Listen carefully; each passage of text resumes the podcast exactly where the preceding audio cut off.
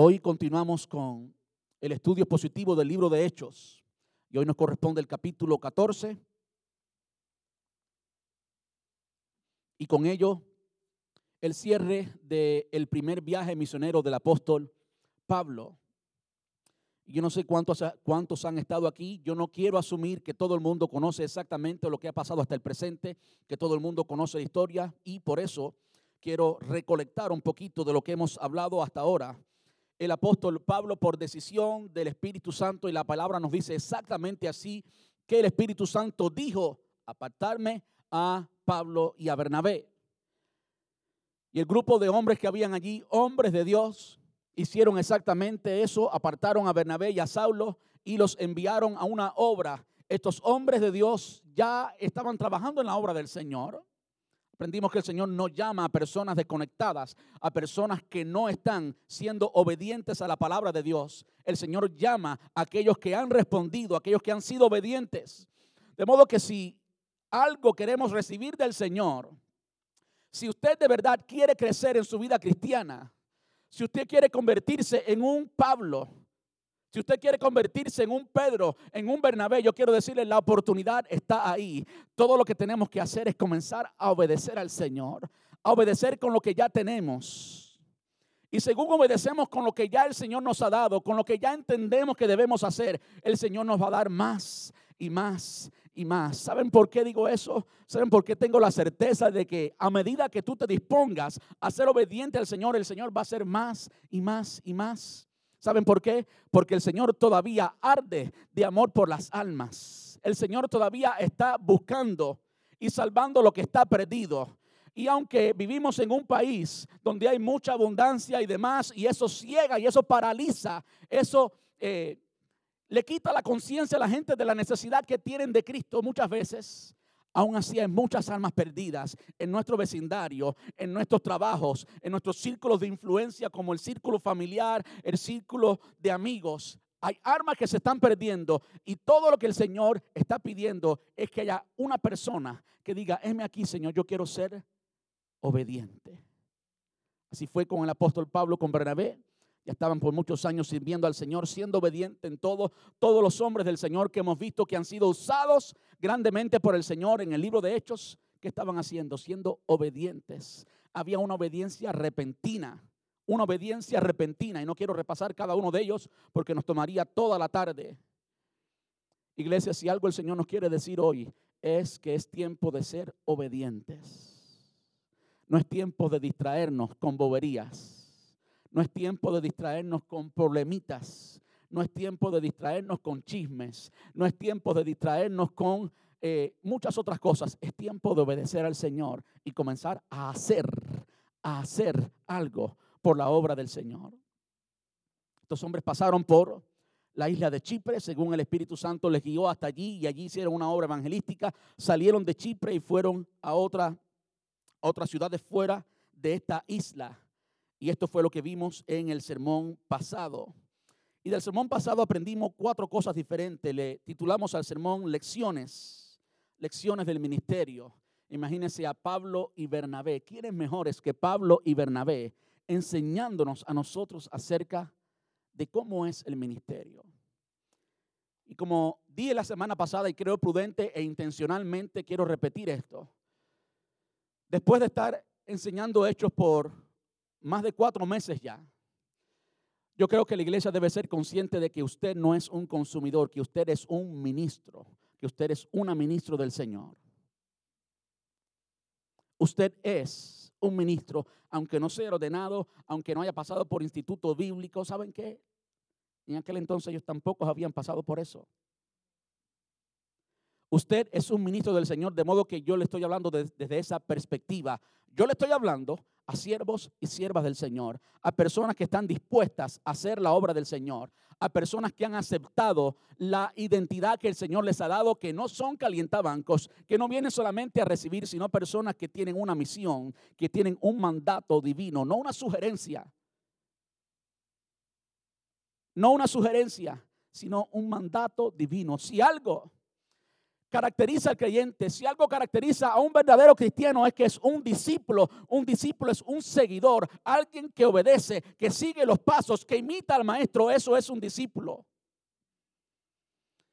Y sí, quizás hay muchos de nosotros aquí presentes hoy que están en el inicio de ese proceso de discipulado, pero yo quiero decirle, el Señor te ve como un discípulo. El Señor quiere que te conviertas en un discípulo. El Señor hizo discípulos y a esos discípulos les dijo, vayan y hagan discípulos, multiplíquense, hagan lo mismo. El Señor está en el negocio de hacer discípulos y no está en ningún otro negocio. El Señor no está en el negocio del entretenimiento. La iglesia no es para entretenimiento. No es. El momento que la iglesia se convierta en un show para entretener, estamos perdiendo exactamente la meta que el Señor nos llamó. Estamos aquí para hacer discípulos, de modo que yo les hablo, me dirijo a ustedes hoy como discípulos. Y el apóstol Pablo y Bernabé nos aconsejaron en el sermón pasado lecciones que aprendieron del el primer viaje misionero, misionero. Estaban en medio de ese viaje y lo primero que aprendimos es que no permitas que nada te detenga ni pierdas tu enfoque, solo comparte a Cristo. Lo segundo que aprendimos es que es un Dios, Dios es un Dios de oportunidades, de múltiples oportunidades. Todavía le estaba dando y le sigue dando, como vamos a ver hoy, oportunidades al pueblo de Israel. Años el pueblo de Israel fue expuesto al Evangelio, primero con el ministerio público de Jesús, tres años y medio, y después el tiempo de los apóstoles. El Señor no se cansa. Y eso trae esperanza a mi corazón cuando veo tantas personas que han sido expuestos al Evangelio por tanto tiempo por tanto tiempo oyendo la palabra de Dios y siguen en la misma vida que no refleja el amor de Cristo, que no refleja, que no evidencia la presencia de Dios. Me encanta ver cómo el Señor les ama tanto que todavía es paciente. Todavía es paciente, como dijo el apóstol Pedro, si no me equivoco, no es que Él está tarde, sino que Él es paciente y Él quiere extender una oportunidad para que todos procedan al arrepentimiento y se salven. Dios es un Dios de oportunidades, fue lo segundo que vimos la semana pasada. Lo tercero, mantengamos a Jesús siempre en el centro. Siempre debe ser el centro, no es otra persona, no es otra cosa, sino el Señor Jesús. Y por último, nuestra parte del trabajo es obedecer, es predicar a Jesús. Dejémosle los resultados a Él. Eso fue lo que aprendimos la semana pasada y el sermón está allí en nuestra página web, Iglesia Hispana de Brandon. Eh, puede buscar en el menú arriba, recursos, sermones, y allí están todos los sermones. Hoy terminamos la segunda parte de ese viaje misionero, el primer viaje misionero.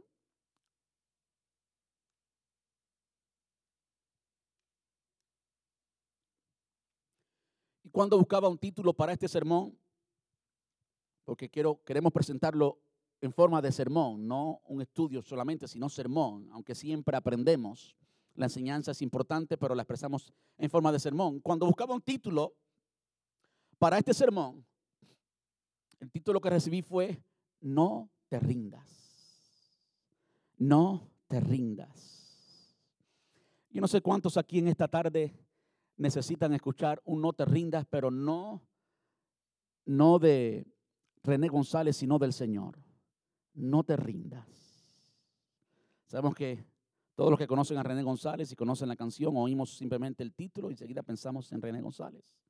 No te rindas, aunque sientas que tu vida se te acaba. Y aunque digan que tu vida no está en nada, sigue en pie y caminando, no te rindas, no te rindas, porque al final de esta batalla tú tendrás una corona y una vida eterna para siempre jamás.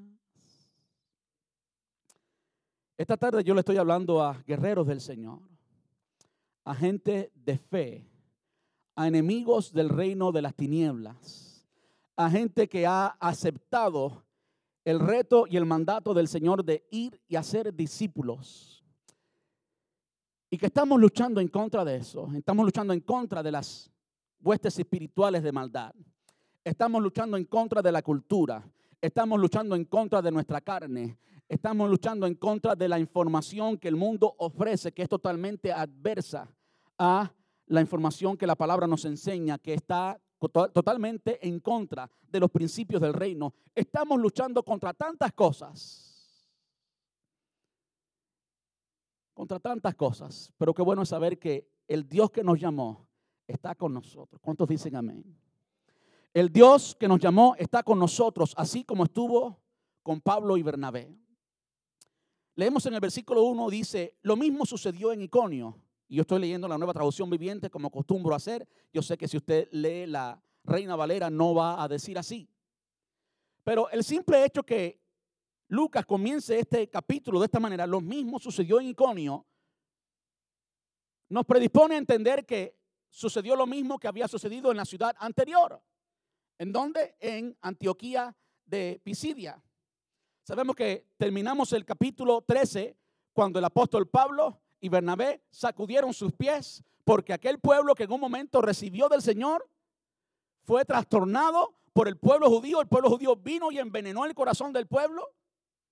¿Y qué hicieron Bernabé y Pablo? Como el Señor les había mandado antes, a los 70 en su primera, en su segunda, perdón, campaña evangelística, sacudió los pies, sacudió el polvo de sus pies como diciendo, ustedes son responsables.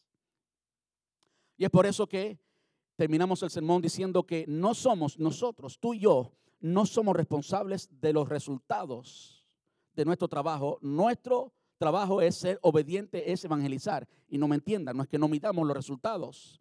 Es que cuando usted predica a alguien, cuando usted hace la obra evangelística con una persona, esa persona tiene dominio eh, al libre albedrío. Esa persona tiene la capacidad de decidir. Y hasta Dios, entienda esto, hasta Dios respeta esa capacidad de decidir. Es una capacidad de decidir que Dios mismo le da. Y por tanto, esa persona es responsable de responder al mensaje que usted le da. El Espíritu Santo hace la obra también en el corazón de esa persona. Usted no es responsable. Si fuéramos a medir el ministerio del apóstol Pablo, según las respuestas que tenían las personas, muchas veces, no siempre, pero muchas veces lo hubiéramos medido como un ministerio no eficaz. Las personas lo recibían, recibían la bendición, los milagros, demás y demás. Y como vamos a ver hoy, de repente, en cuestión de una semana, se tornaban en contra de Pablo y hasta lo apedreaban y lo dejaban como muerto, como vamos a ver hoy. Él hizo su trabajo y con eso terminamos la el sermón pasado. Lo mismo sucedió en Iconio, de modo que usted puede entender que lo que está a punto de suceder es una repetición, es un patrón más de lo que había sucedido hasta ahora. Y si usted estudia los evangelios y estudia el ministerio público de Jesús, va a entender que el mismo patrón se repite en el ministerio público de Jesús. Como una y otra vez, una y otra vez, el Señor Jesús ministraba a las congregaciones, ministraba a las multitudes, las multitudes todas asombradas de lo que el Señor estaba haciendo, lo, alababan, lo exaltaban, pero después lo abandonaban y lo dejaban. El ejemplo más vivo de eso en el ministerio de Jesús está en Juan capítulo 6, si no me equivoco, cuando el Señor Jesús multiplicó los panes y los peces. Habían alrededor de 25 mil personas aproximadamente. Todas estas personas recibieron en sus manos, comieron un pan que no fue hecho por las manos humanas. Comieron pescados que nunca nadaron en el agua. Y después de experimentar en sus propios cuerpos el amor del Señor, porque el Señor los vio y dijo que eran como ovejas que no tenían pastor. Y aunque el Señor Jesús estaba triste por la muerte de Juan, Juan el Bautista, y los discípulos junto con el Señor estaban cansados, nos dice literalmente que estaban cansados. A pesar de todo eso, el Señor les dice, ¿saben qué? Dale vosotros de comer. La misión del Señor es siempre tocar la necesidad de las almas, salvar las almas. Y esta gente pues recibió, se llenó, comieron hasta que sobró, la palabra nos enseña. ¿Y después qué? Después todos por uno se fueron. Usted se imagina la frustración que pudo haber sentido el Señor y los discípulos después de hacer tan grande milagro, tener 25 mil personas que tú le estés predicando y que una a una, antes que termines el sermón, todas se vayan y que no respondan positivamente a tu ministerio, a tu preparación, a tu esfuerzo, a tu dedicación. Cuando tú entregas todo, emoción, tiempo, dinero, todo. ¿Usted se imagina eso? hay mucho que aprender del ministerio. Lo mismo sucedió en Iconio. Pablo y Bernabé fueron a la sinagoga judía y predicaron con tanto poder que un gran número de judíos y griegos se hicieron creyentes. Sin embargo, algunos de los judíos rechazaron el mensaje de Dios y envenenaron la mente de los gentiles en contra de Pablo y Bernabé. Pero los apóstoles se quedaron allí por mucho tiempo. Hay una gran lección ahí. Pero los apóstoles se quedaron allí por mucho tiempo predicando con valentía acerca de la gracia del Señor. Y el Señor demostraba que el mensaje era verdadero al darles poder para hacer señales milagrosas y maravillas. Pero la gente de la ciudad que estaba dividida en, en cuanto a su opinión sobre ellos, perdón, pero la gente de la ciudad estaba dividida en cuanto a su opinión sobre ellos. Algunos estaban al lado o del lado de los judíos y otros apoyaban a los apóstoles. Entonces una turba de gentiles y judíos, junto con sus líderes, decidieron atacarlos y apedrearlos. Cuando los apóstoles se enteraron, huyeron a la región de Licaonia, a las ciudades de Listra y Derbe y sus alrededores, y allí predicaron la buena noticia. Me encanta que es una lección de vida lo que el apóstol Pablo y Bernabé nos están dando aquí, es una lección de vida. Ellos no nos dicen esto, pero sí nos lo dicen con sus acciones. Y como hay un refrán callejero por ahí, pero muy cierto, tus hechos me hablan tan tan alto que no puedo oír tus palabras. ¿Han escuchado algo así? Cuando lo que hacemos habla más alto de lo que decimos, ¿verdad que sí? Y cuando estamos oyendo lo que vemos hacer al apóstol Pablo y Bernabé, entendemos la importancia de algo que es crucial en la vida cristiana y es el discipulado. Es el discipulado. Algo, si un error ha tenido la iglesia moderna, especialmente en Estados Unidos, es que hay muchas conversiones, sí se ha predicado el Evangelio y nos encanta contar, hubieron 25 mil conversiones en esta campaña evangelística y en aquella otra, pero después ¿qué? ¿Qué pasa cuando una persona nace de nuevo? Cuando alguien es lleno por el Espíritu Santo, acepta a Jesús, esa persona nació del Espíritu, nació de nuevo. Ahora es que esa persona es una nueva criatura. Pero es todavía un bebé. Es todavía un bebé.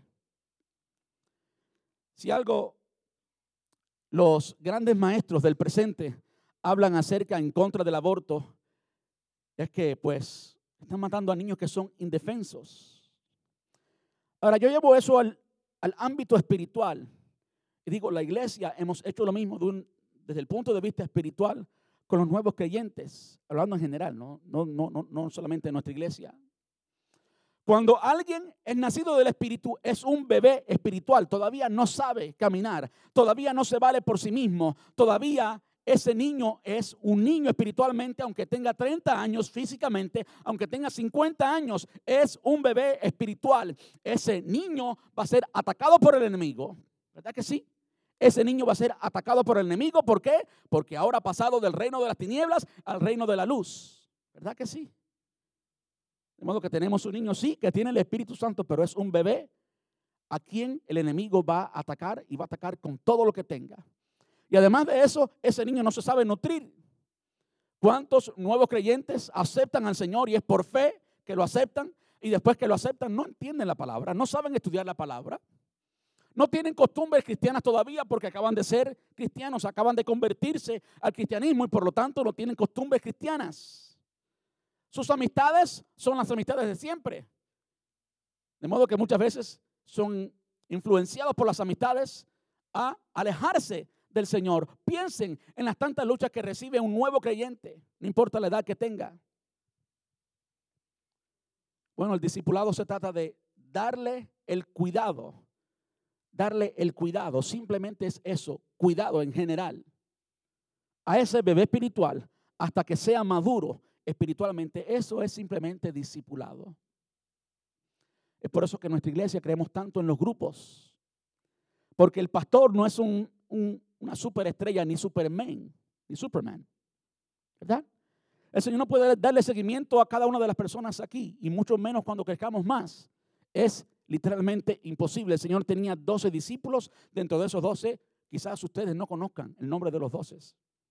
Yo por tener mala memoria, no me atrevo a mencionar aquí desde el frente ahora mismo el nombre de los doce.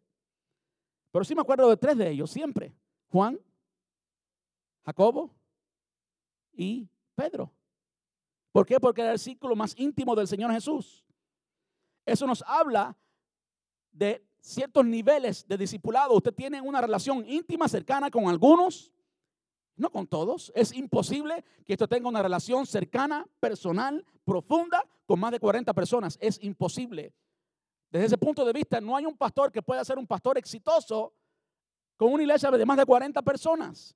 Y es por eso que nuestra iglesia queremos tanto en los grupos, porque es lo que el Señor nos mandó a hacer, ir y hacer discípulos. Y esos discípulos deben hacer otros discípulos, discípulos que hacen discípulos. Es por eso que esa es la misión de nuestra iglesia. Nuestra iglesia, la misión es hacer discípulos auténticos de Jesús que hagan discípulos a otros. Y no puede ocurrir eso allí en los grupos. Cuando entendemos que alguien es un bebé espiritual,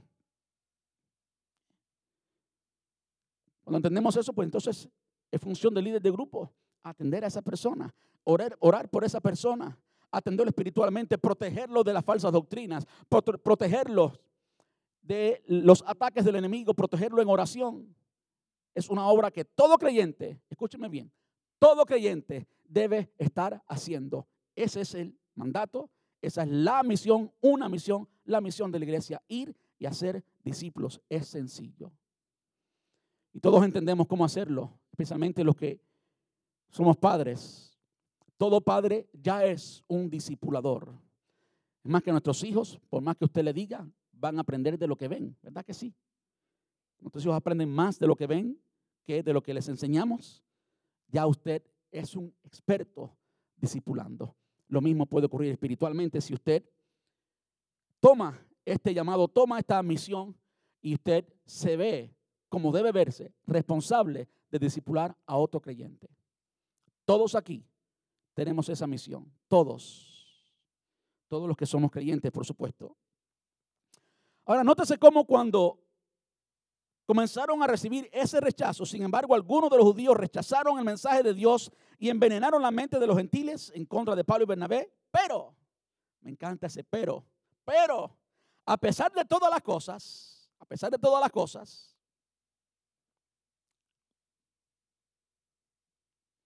Los apóstoles se quedaron allí por mucho tiempo.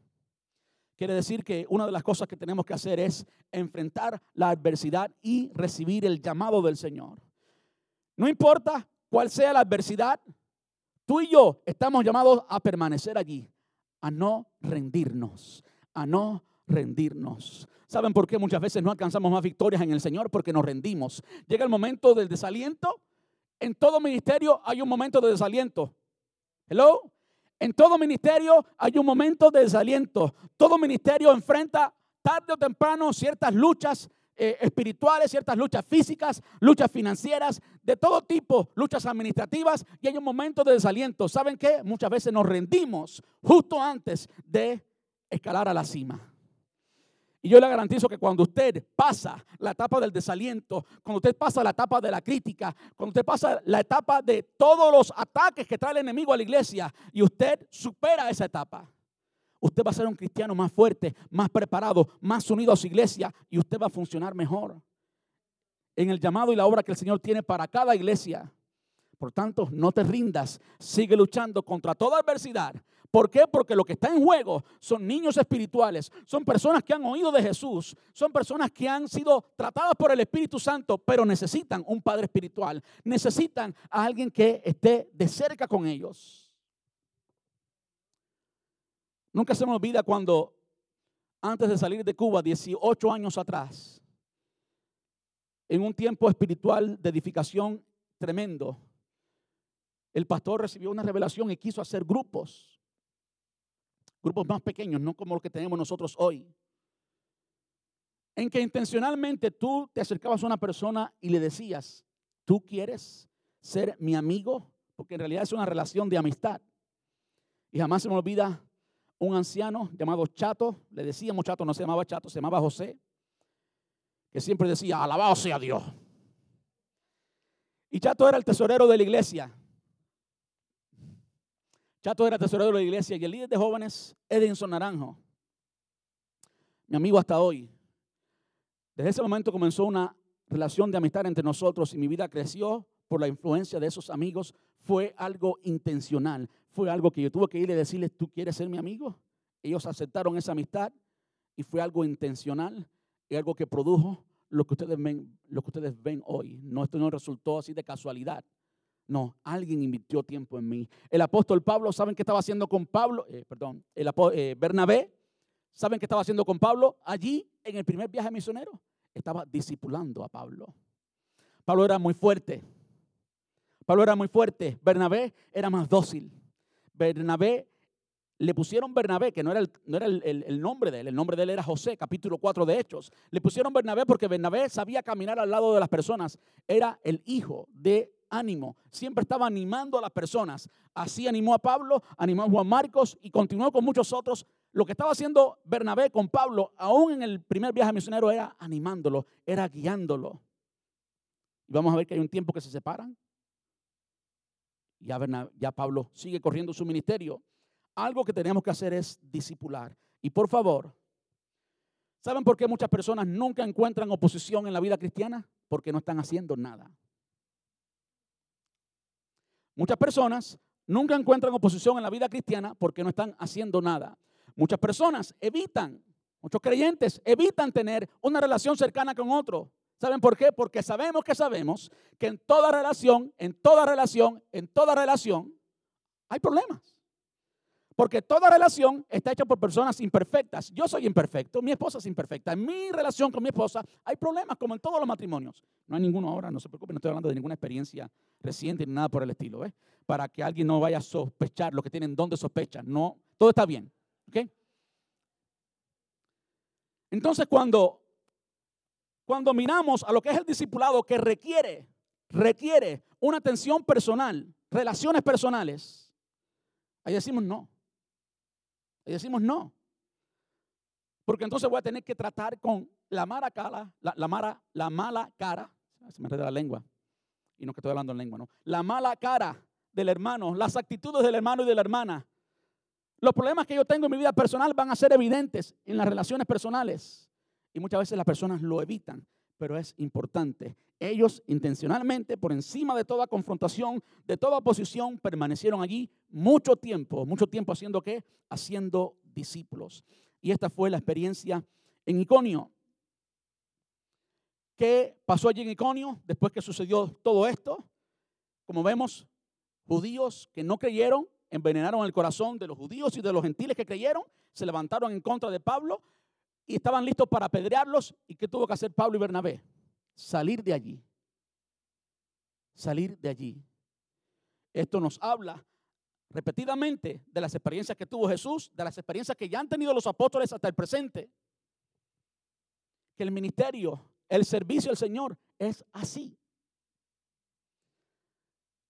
Los predicadores que predican la super fe y que predican la super prosperidad y todo lo super, que son super falsos. Nos dibujan todo como si fuera un color de rosa. Pero ¿saben que La vida de Jesús no fue un color de rosa. Somos testigos de eso en que nació el Señor Jesús en un pesebre. No era color de rosa. Y sus hermanos no se llevaban bien con él. Le tenían envidia a Jesús. Decían que estaba loco también. ¿Usted sabe lo que es predicarle, vivir, mostrarle el Evangelio como nunca jamás lo ha podido mostrar a su familia y que su familia no crea en uno? Eso es duro.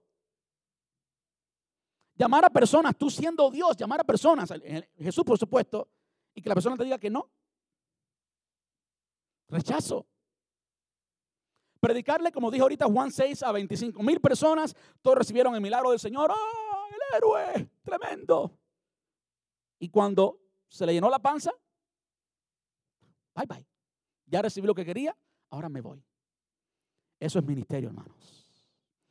Y de nuevo yo le estoy hablando a ministros yo le estoy hablando a ministros. Usted y yo tenemos que ignorar las faltas y los problemas que hay en el discipulado por tratar con personas para que eso no nos detenga en hacer la misión de Cristo, ir y hacer discípulos. ¿Que alguien se enojó conmigo? Bueno, pues hay que perdonar. ¿Se han dado cuenta que nadie puede perdonar si no, se, si no ha sido ofendido? Tiene que haber eso. ¿Sí o no? no te rindas, sigue adelante, sigue adelante. Ellos salieron de allí, querían patearlos, salgan.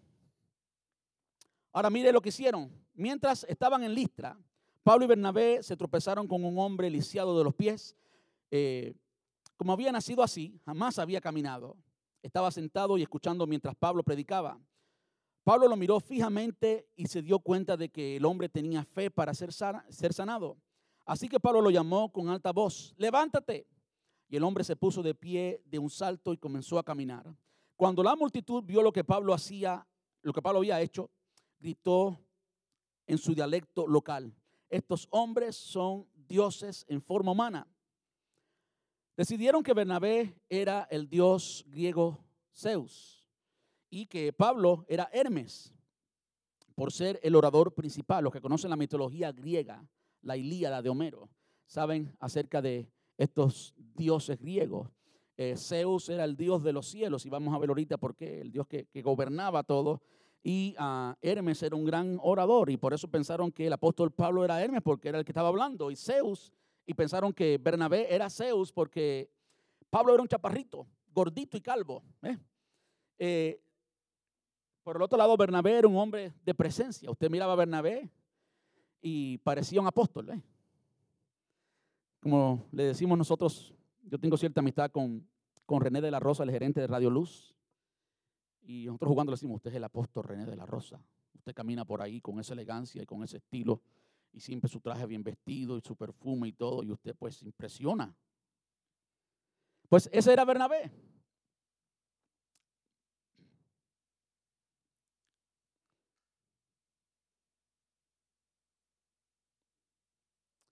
Versículo 13. El templo de Zeus estaba situado justo fuera de la ciudad. Así que el sacerdote del templo y la multitud llevaron toros y coronas de flores a, la puerta, a las puertas de la ciudad y se prepararon para ofrecerle sacrificios a los apóstoles. Cuando los apóstoles Bernabé y Pablo oyeron, que, eh, oyeron lo, que, lo que pasaba, horrorizados, se rasgaron la ropa y salieron corriendo entre la gente mientras gritaban, amigos, ¿por qué hacen esto? Nosotros somos simples seres humanos tal como ustedes. Hemos venido a traerles la buena noticia de que, de que deben apartarse de estas cosas inútiles y volverse al Dios viviente, quien hizo el cielo y la tierra. Él está hablando en el contexto que, ellos, que él no era Zeus, que el Dios del cielo, el Dios creador, era el Dios que ellos estaban predicando. ¿eh? el Dios viviente que hizo el cielo y la tierra y el mar y todo lo que en ellos hay. En el pasado, Él permitió que todas las naciones siguieran sus propios caminos, pero nunca las dejó sin prueba de, sí mismo y de su bondad. Por ejemplo, les envió lluvia y buenas cosechas y les, y les da alimento y corazones alegres, todo lo que recibimos por gracia. No obstante, aún con estas palabras, a duras penas, Pablo y Bernabé pudieron contener a la gente para que no les ofrecieran sacrificio. Luego, unos judíos llegaron de Antioquía e Iconio, donde habían salido ellos anteriormente, en el capítulo 13, donde fue que sacudieron el polvo de sus pies, Antioquía, de donde habían salido huyendo antes, de Iconio. Luego, unos judíos llegaron de Antioquía e Iconio y lograron poner a la multitud de su lado. Apedrearon a Pablo y lo arrastraron fuera de la ciudad pensando de que estaba muerto. Pero los creyentes lo rodearon y él se levantó y regresó a la ciudad. Al día siguiente salió junto con Bernabé hacia Chipre. Qué tremendo. Qué tremendo. Por supuesto ya les leí la historia. Esta gente de Listra y Derbe eran tan supersticiosos, pero tan supersticiosos y tan ignorantes que pensaron que ellos eran Zeus, y Hermes. Y ya pues saben lo que sucedió. Ahora mire usted cómo, cómo son las personas. Primero, casi lo adoran. Bueno, ellos intentaron adorarlo. Simplemente Pablo y Bernabé no recibieron esa adoración. Y en menos de una semana lo apedrearon. Tanto que lo dejaron por muerto. Tanto que lo dejaron por muerto. Y aquí hay dos señales grandes, o dos enseñanzas, perdón, no, señales, dos enseñanzas grandes para el ministerio. La primera es que lo más difícil en, en el ministerio es manejar el éxito. Es impedir que tú te creas que eres quien no eres cuando comienzas a ver éxito en tu vida ministerial. Y yo quiero decirles algo. Si usted comienza a ser obediente y usted comienza a ejercer algo, lo que usted sepa hacer, comenzar a ejercerlo, Dios va a ver tu obediencia y Dios va a delegar más y más en ti. Eso lo yo veo en la vida de Esteban. Esteban para qué fue escogido, para dar de comer a las viudas y que terminó haciendo grandes milagros. Esteban fue un punto muy importante en la obra misionera. Por Esteban, la muerte de Esteban se desató una persecución que sacó a los cristianos de Jerusalén. Esteban fue un instrumento útil en las manos del Señor. Era que inicialmente simplemente un diácono, una persona que había sido elegida para servir. Y Felipe, exactamente lo mismo. Usted sabe, Felipe tuvo una experiencia tremenda allí cuando bautizó a aquel etíope, Hechos capítulo 8. Después que terminó su misión, ¿qué sucedió? El Espíritu Santo lo transportó a otro lugar. Yo nunca he experimentado eso. ¿Eh? Qué bueno que después del milenio, o eh, durante el milenio, vamos a poder tener ese tipo de experiencia, estar aquí y de repente estar en Chicago. Ni Uber ni Lyft van a tener éxito en ese entonces con los cristianos.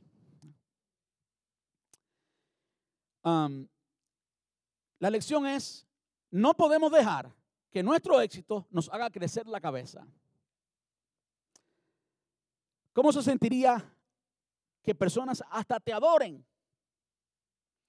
Yo quiero decirle que los falsos de hoy, los falsos de hoy que debemos identificar una vez más, usted debe identificarlo con nombre y apellido y nunca dar un centavo a esos ministerios porque está colaborando con las obras de las tinieblas. Son lobos que se visten de oveja. Por supuesto no van a decir, yo soy un falso, denme su dinero. No. ¿Eh? La mayoría de ellos pues son gente tan adorada literalmente por las personas y yo no sé cómo a veces hay personas que son tan ciegas que no se dan cuenta que una persona recibe básicamente adoración. Y un montón de disparates como que le llaman papi. Que me llame papi. Mi hijo me puede llamar papi. Aunque yo sea su padre espiritual, usted me llame pastor o Alain o, you know. Pero papi y mami. Y un sinnúmero de cosas tan extrañas que ni Jesús las aceptó, ni los apóstoles las aceptaron y ningún hombre de Dios las acepta. Los hombres de Dios no recibimos adoración de nadie. Estamos conscientes 100% de nuestros defectos y de nuestras luchas y de nuestro pecado y de nuestras dificultades y de cuánto necesitamos del Señor. Y no nos creemos mejores que nadie. Todos estamos al mismo nivel. Mi ministerio, mi labor es una diferente a la suya, pero usted es un ministro tal como yo. ¿Usted entiende? Usted es un ministro tal como yo. Mi función es ser pastor principal de Iglesia Hispana de Brandon. El suyo puede ser médico y puede hacer otra cosa, puede ser albañil y hacer otra cosa, pero usted tiene una misión, tiene un ministerio, tiene una, eh, algo que el Señor delegó en sus manos. Usted hágalo. Pero todos somos ministros al mismo nivel.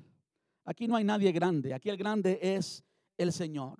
Eso es lo primero que entendemos y que podemos aprender del ministerio de los apóstoles allí en Listra y Derbe. Lo segundo es que no midas, no midas tu ministerio por la aceptación de la gente. Tú le vas a ministrar a las personas que te van a traicionar, tú le vas a ministrar a personas que hoy van a decir una cosa de ti y mañana van a decir otra. ¿Sabes qué?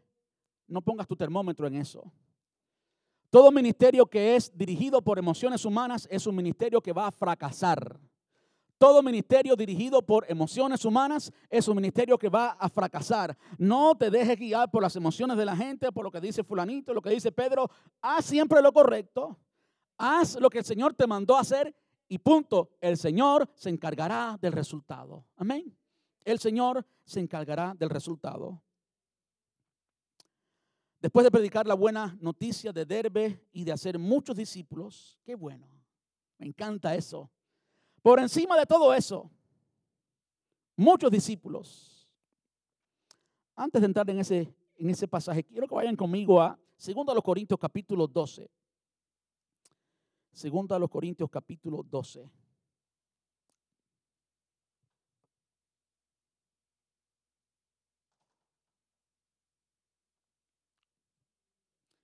Vamos a leer los primeros cuatro versículos. Yo estoy leyendo como de costumbre, la nueva traducción viviente dice, mi jactancia no serviría de nada o no servirá de nada. Sin embargo, debo seguir adelante. A mi pesar contaré acerca de visiones y revelaciones que provienen del Señor. Hace 14 años fui llevado hasta el tercer cielo. Si fue mi cuerpo o fuera de mi cuerpo, no lo sé. Solo Dios lo sabe. Es cierto, Solo Dios sabe si estaba yo en mi cuerpo o fuera del cuerpo. Pero sí sé que fui llevado al paraíso y oí cosas tan increíbles que no pude expresar, que no pueden ser expresadas o no pueden expresarse con palabras, cosas que a ningún humano se le ha permitido contar.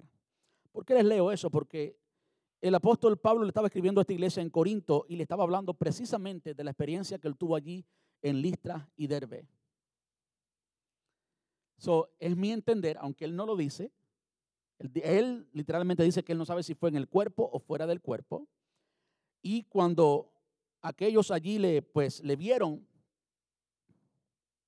lo apedrearon tanto que le dieron por muerto. No nos dice que estaba muerto, dice que le dieron por muerto. Mi análisis, y esta es mi opinión personal, usted no tiene que aceptarlo así, es que Pablo sí murió y fue al cielo. Porque ni nada corrupto puede entrar al cielo. ¿Eh? Que fue resucitado, pero esa es mi versión. Usted no tiene que seguirse por mi versión. Ahora, después de predicar la buena noticia en Derbe y de hacer muchos discípulos, Pablo y Bernabé regresaron a Listra, Iconio y Antioquía de Pisidia. ¿Qué? ¿Usted escuchó bien eso? ¿Usted escuchó bien? Después de predicar la buena noticia en Derbe y de hacer muchos discípulos, Pablo y Bernabé regresaron a dónde? A Listra. ¿Qué le habían hecho en Listra? Lo apedrearon hasta dejarlo por muerto a Iconio, de donde salió huyendo porque lo estaban buscando para matarlo, para apedrearlo. Y Antioquía de Pisidia. Ay, ay, ay. Donde tuvo que salir sacudiendo el polvo de sus pies. Eso nos lleva a decir que por encima de cualquier experiencia amarga que hayamos tenido en la iglesia, no podemos dejar de ser la iglesia y de caminar de acuerdo a la misión del Señor. No importa la experiencia que hayamos tenido, tenemos que perdonar, tenemos que dejarlo atrás, tenemos que seguir adelante. ¿Por qué? Porque lo que está en juego son almas que necesitan a Cristo, lo que está en juego son niños espirituales que necesitan ver el amor de Dios, que lo menos que necesitan ver son los problemas de la iglesia y la cara fea de la iglesia, la novia despeinada, como prediqué una vez un día del pastor, la novia despeinada hablando de la iglesia. ¿Eh? ¿Verdad que tú no quieres estar despeinada el día de la boda? Bueno, muchas veces la iglesia parece la novia despeinada y le enseñamos a todo el mundo la novia despeinada, los problemas que suceden en la iglesia. No. Por encima de todo lo que había sucedido en Listra, en Iconio y en Antioquía, ellos regresaron haciendo qué? Donde fortalecieron a los creyentes, los animaban a continuar en la fe y les recordaron que debemos sufrir muchas privaciones para, eh, para entrar en el reino de Dios es necesario que a través de muchas tribulaciones entremos en el reino de Dios. Ese quizás pudiera ser el centro del mensaje, el centro de este capítulo. Es necesario que a través de muchas, no pocas, muchas tribulaciones entremos en el reino de Dios. Pablo y Bernabé también nombraron ancianos en cada iglesia con oración y ayuno, muy importante encomendaron a los ancianos al cuidado del Señor, a quien habían, en quien habían puesto su confianza. Confianza, perdón. Luego atravesaron nuevamente Pisidia llegaron a Panfilia, predicaron la palabra en Perge y después descendieron a Atalia. Y de allí de Atalia, una ciudad portuaria, regresaron a Antioquía de Siria, donde habían comenzado su primer viaje misionero, donde comenzó Pablo su viaje y viajó a Chipre. ¿Qué, el Señor nos está hablando y qué podemos aprender de esto? Que no podemos dejar que nada nos detenga. Que debemos seguir adelante en la misión. Amén. Que debemos ser fiel a la misión que el Señor nos ha dado y no permitir que nada nos detenga. Tenemos que continuar orando con ayuno y oración. Por favor, piense un poquito en esto. Muy fácil leerlo y pasarlo por encima. ¿Usted se imagina lo que es ayunar y orar por una ciudad que te apedró y te, te mató básicamente, te dejó como muerto? ¿Saben qué es eso? Eso es amor. No el amor del hombre. No es que Pablo era un super Pablo, estaba lleno de amor y ah, no, no, no. Es que Pablo tenía algo llamado Espíritu Santo, una persona que lo llenó del amor de Dios. La palabra nos enseña que nosotros tenemos, sabemos que tenemos el amor porque tenemos el Espíritu Santo. Pablo estaba lleno de amor, estaba lleno de determinación, estaba lleno de fe, estaba lleno de fe. Pablo había conocido personalmente a Cristo. Pablo había creído que el Señor le tenía un lugar para él en el cerca de él, en su presencia. Pablo había creído que iba a ser resucitado y que iba a estar con Cristo para siempre. Pablo había creído en eso y eso llenaba su vida de propósito. No había nada que detuviera a Pablo. Entonces, iglesia, yo le animo a que creamos lo mismo, a que vivamos llenos de fe, a que vivamos llenos de amor. Que las tantas luchas y decepciones que enfrentamos en el ministerio nunca paguen el amor de Dios que está en nuestro corazón. Quiero invitarle que estemos puestos en pie y que juntos busquen en sus Biblias. Quiero terminar con esto. Hebreos capítulo 11.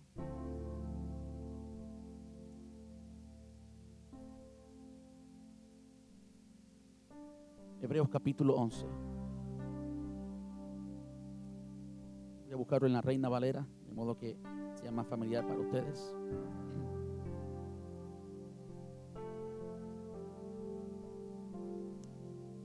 Y no tiene que leerlo en alta voz, simplemente sígame, por favor.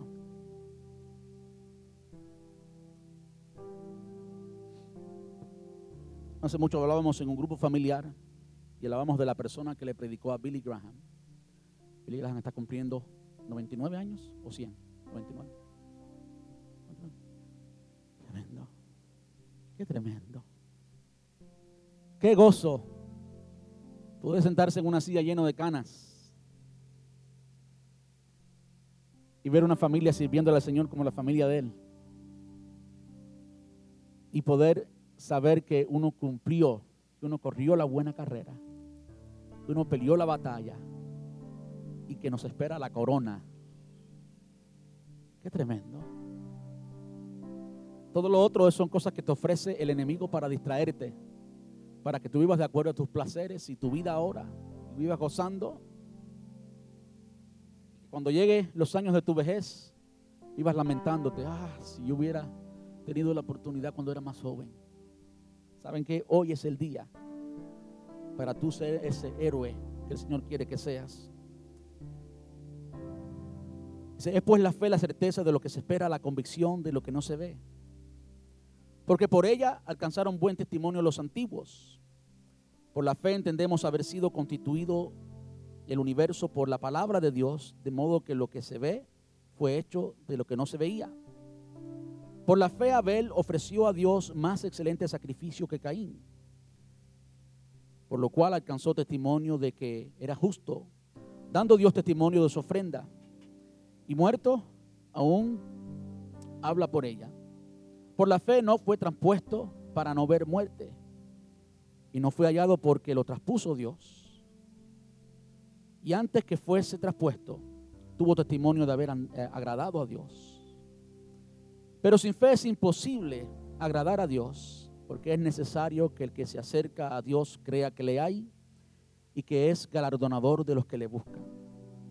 Por la fe Noé, cuando fue advertido por Dios acerca de cosas que aún no se veían, con temor preparó el arca en que su casa se salvase y por esa fe condenó al mundo y fue hecho heredero de la justicia que viene por la fe.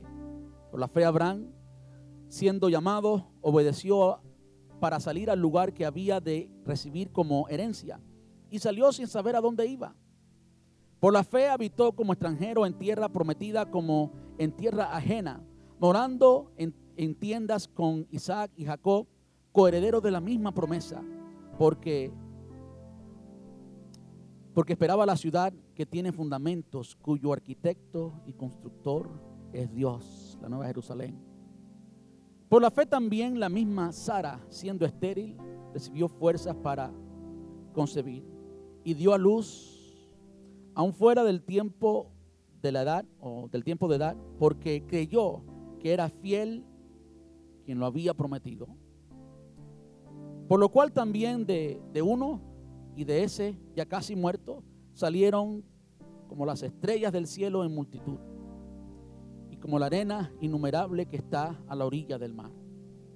Conforme a la fe murieron todos estos sin haber recibido lo prometido, sino mirándolo desde lejos y creyéndolo y saludándolo, recibiéndolo y confesando que eran extranjeros y peregrinos sobre la tierra, porque los que esto dicen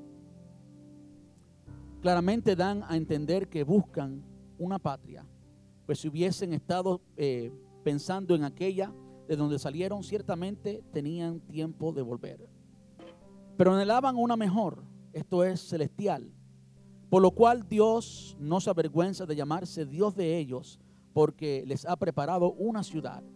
Por la fe Abraham, cuando fue probado, ofreció a Isaac y el que había recibido la promesa ofrecía su unigénito habiéndosele dicho, en Isaac te será llamada descendencia, pensando que Dios es poderoso para levantar aún de entre los muertos, de donde en sentido figurado también le volvió a recibir.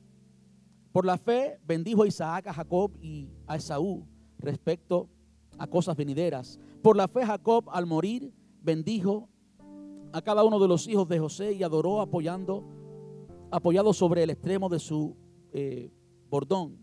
Por la fe José, al morir, mencionó la salida de los hijos de Israel y dio testimonio acerca de, de sus huesos. Por la fe Moisés, y continúa hablando de la fe, de la fe de todos los héroes del pasado. Dice el versículo 32. ¿Y qué más digo?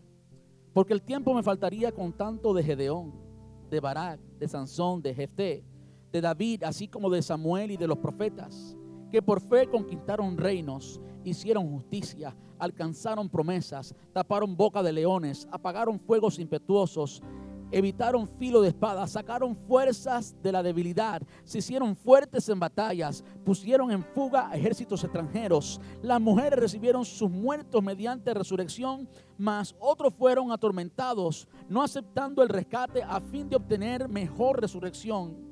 Otros experimentaron vituperios y azotes, y además de esto, prisiones y cárceles. Fueron apedreados, aserrados, puestos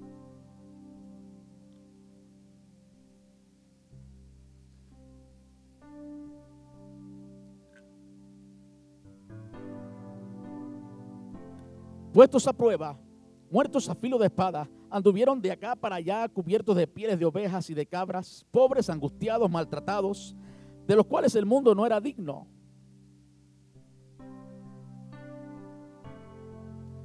Errando por los desiertos, por los montes, por las cuevas y por las cavernas de la tierra. Y todos estos, aunque alcanzaron buen testimonio mediante la fe, no recibieron lo prometido, proveyendo Dios alguna cosa mejor para nosotros, para que no fuesen ellos perfeccionados aparte de nosotros.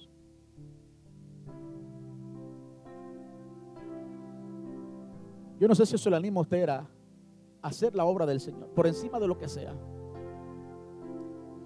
Por encima de lo que sea. Lo cierto es que el ministerio y la vida cristiana no es color de rosa.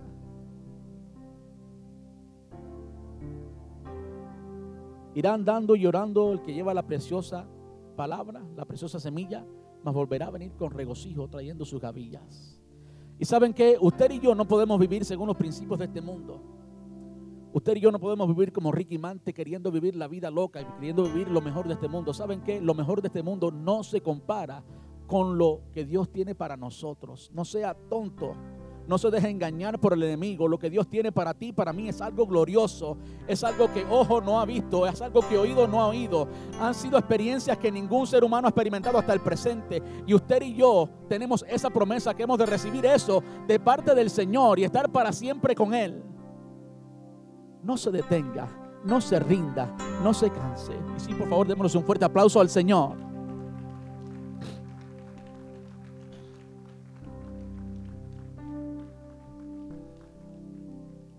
Yo no sé cuántos están cansados en esta tarde. En nuestra iglesia no siempre predicamos este tipo de, de sermón. Pero yo quiero pedirle que si usted está cansado, pase al frente, por favor. Si usted necesita un toque del Señor, pase al frente ahora. Aleluya.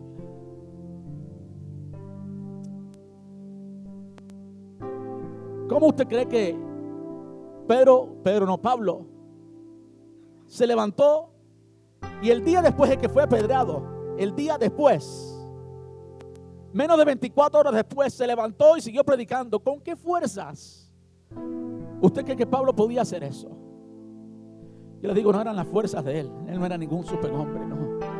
Eran las fuerzas de Dios. Eran las fuerzas de Dios.